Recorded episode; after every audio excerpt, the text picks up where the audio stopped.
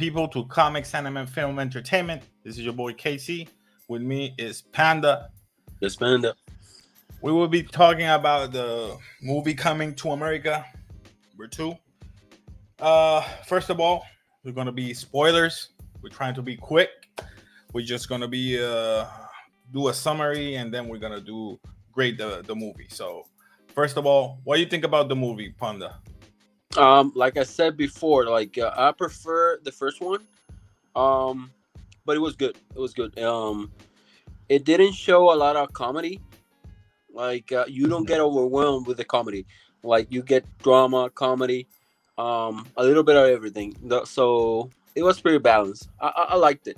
I liked it. I didn't love it, but I liked. It. How I about you? it. I liked it. Uh, I'm with you on that one. I liked it. Uh, I think the first story was uh it, it was on point because it was a fish out of water wants to know what's America all about. But this one is obviously different. It's trying. It's like they're trying to modernize it, but it didn't work out as well. What I really, really like was the characters. You know, like uh obviously uh, Eddie Murphy, No, then no. you go with the uh, classic James Earl Jones. He still got the deep voice. Then you see Sammy, uh, aka Arsenio Hall. He doesn't age.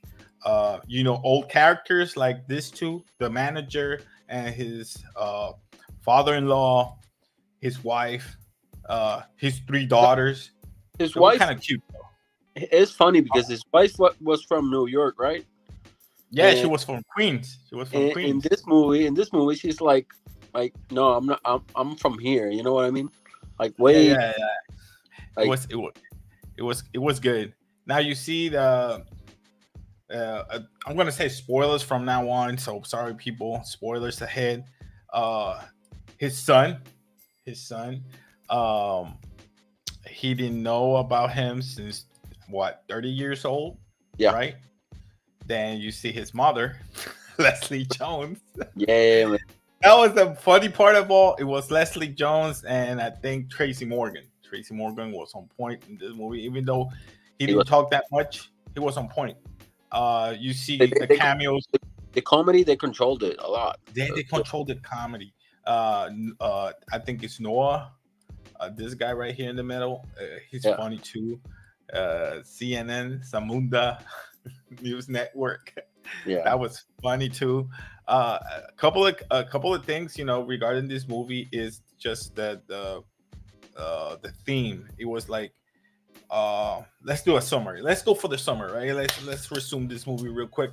Uh, it's about James Earl Jones. You know, uh, Jaffa King Jaffa is about to uh, die. He's pre- think he's wishing like he's about to die and they got this guru something like always digging out things like he wants to know if he really has a son. So he asked king joffrey king, king joffrey asked about his uh, his son uh, the prince Akeem. So he comes over and like, hey you got a son. So he goes to america bring back his son with his mother and learning the the culture about Zamunda, the history, but he does not feel uh, fit in because the way they did they tried to enforce him Zamunda. But the thing is, the the beauty part of it is like he was introduced with the barber, and that barber is the one who showed the ways. But the ways of what he fell in love with her, blah blah blah blah blah blah, skipping all that part, and then he just wants to go marry with her. You know, he just want to go out with her and just be a family. them same as And- his And the thing is, the tradition is to bring a son, right? But he's bringing his son, but he forgets about his daughter. He raised his daughter well, uh, with the culture and everything. The tradition is to bring a, a son, right? But he's bringing his son because the other thing is Wesley Snipes, aka the dictator. I don't know, I don't remember the name. Um, Wesley Snipes is trying to bring uh, his uh, daughter. power to kill him because there was like a, a, uh, a peace treaty between those 30 years because he didn't matter his sis he, he didn't marry his sister and that's the point uh, the whole point of it is want to evade trying to get in war with that uh with that with that region so the whole point is he brings his his king his his son back he's trying to marry his daughter so they can arrange that marriage so they don't go to war. But the thing is it was fun. It was beautiful. It was you know on points a couple of things in the comedy.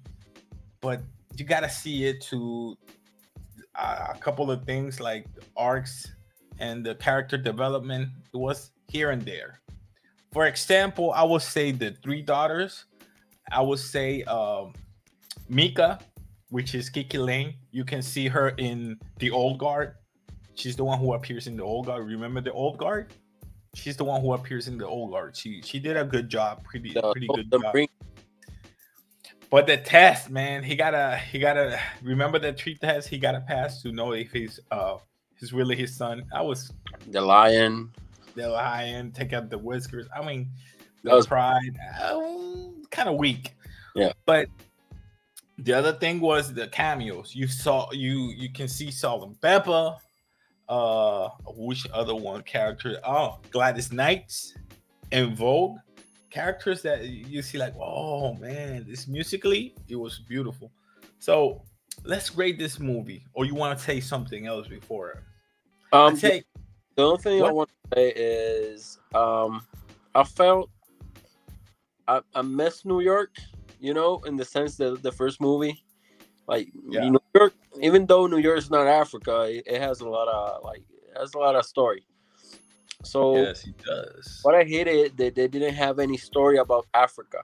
You know what I mean? Like uh I thought they were gonna go the way around the, the historic of the same or something like that.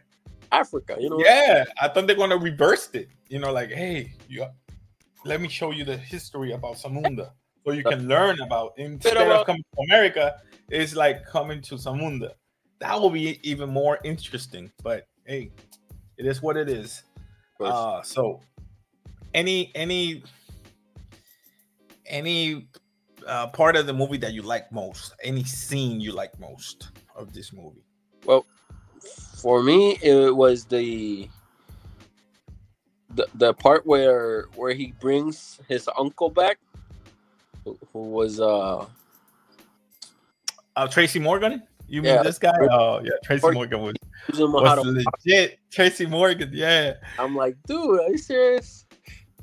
yeah, Tracy Morgan. I, I like two parts, and I say one has got to be when Sammy was uh um na- narrating the story of how they end up, how he end up knock knocking up, you know, his baby mama. Leslie Jones in this case. So it was funny because she when she arrived to uh, uh, to Zamunda, she was like, "I'm sorry, I, I I I slept with your husband." yeah, yeah, yeah. It was funny. It was funny. And the other part was Kiki, uh, I, I Kiki Mika, uh, saying to his brother, right?